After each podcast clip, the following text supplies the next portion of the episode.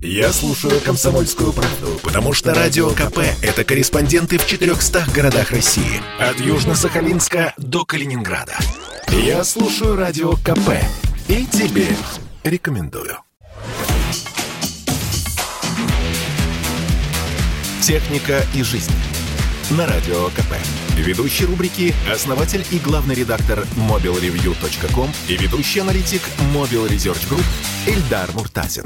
Всем привет, с вами Эльдар Муртазин. И поговорим мы сегодня о том, как мы развлекаемся, о приложениях, которые позволяют скрасить минутку, послушать музыку. Я уверен, что многие из нас слушают музыку, подкасты, радио то же самое, которое доступно в виде подкастов. Что происходит на российском рынке? Что слушают россияне? Существуют разные исследования, которые показывают, как меняются наши вкусовые предпочтения относительно сервисов, которые позволяют нам прослушивать музыку комфортно, где бы мы ни находились появились. Стриминговых сервисов сегодня огромное количество. Конечно, на слуху исторически Яндекс Музыка, Spotify, который пришел недавно. Но есть и другие предложения, например, МТС Музыка, который пользуется около трех миллионов человек на секундочку. ВКонтакте предлагает музыкальный сервис. Конечно же, нельзя не упомянуть Apple Music или YouTube Music. Из крупных компаний, пожалуй, Google, YouTube Music является сегодня аутсайдером. Небольшое количество людей пользуется этим сервисом, они не входят в первую тройку на российском российском рынке по любым оценкам. Здесь возникает вопрос, где конкретно вы слушаете музыку. Большая часть людей в дороге делает это, конечно, со своего смартфона. Мы уже обсуждали, какие наушники, True Wireless наушники выбирать, с шумоподавлением или без. Это немаловажный момент в том, как музыка будет слышна в ваших ушах. Здесь я хочу дать еще один важный совет, а именно, часто люди не залезают в настройки стримингового сервиса, платформы. Тем не менее, это нужно сделать и посмотреть, посмотреть, какого качества у вас установлено проигрывание, стриминг. Как правило, по умолчанию это среднее качество. Если вы поднимете качество чуть выше, то трафика вы тратить будете не так много мобильного трафика, но музыка будет играть с лучшим качеством. Также нужно помнить, что в большинстве приложений вы можете загрузить эту музыку на ваше устройство. Если вы хотите, например, послушать в самолете музыку, загрузите ее на ваш смартфон, чтобы она всегда была под рукой. Что выбрать?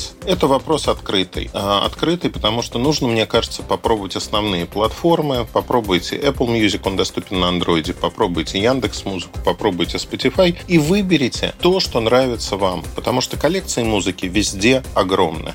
Главное, чтобы плейлисты подходили под ваше настроение и формировали ваш день. Поэтому удачи, хорошего настроения, до новых встреч. Больше информации вы можете найти в моем телеграм-канале mobilereview.com.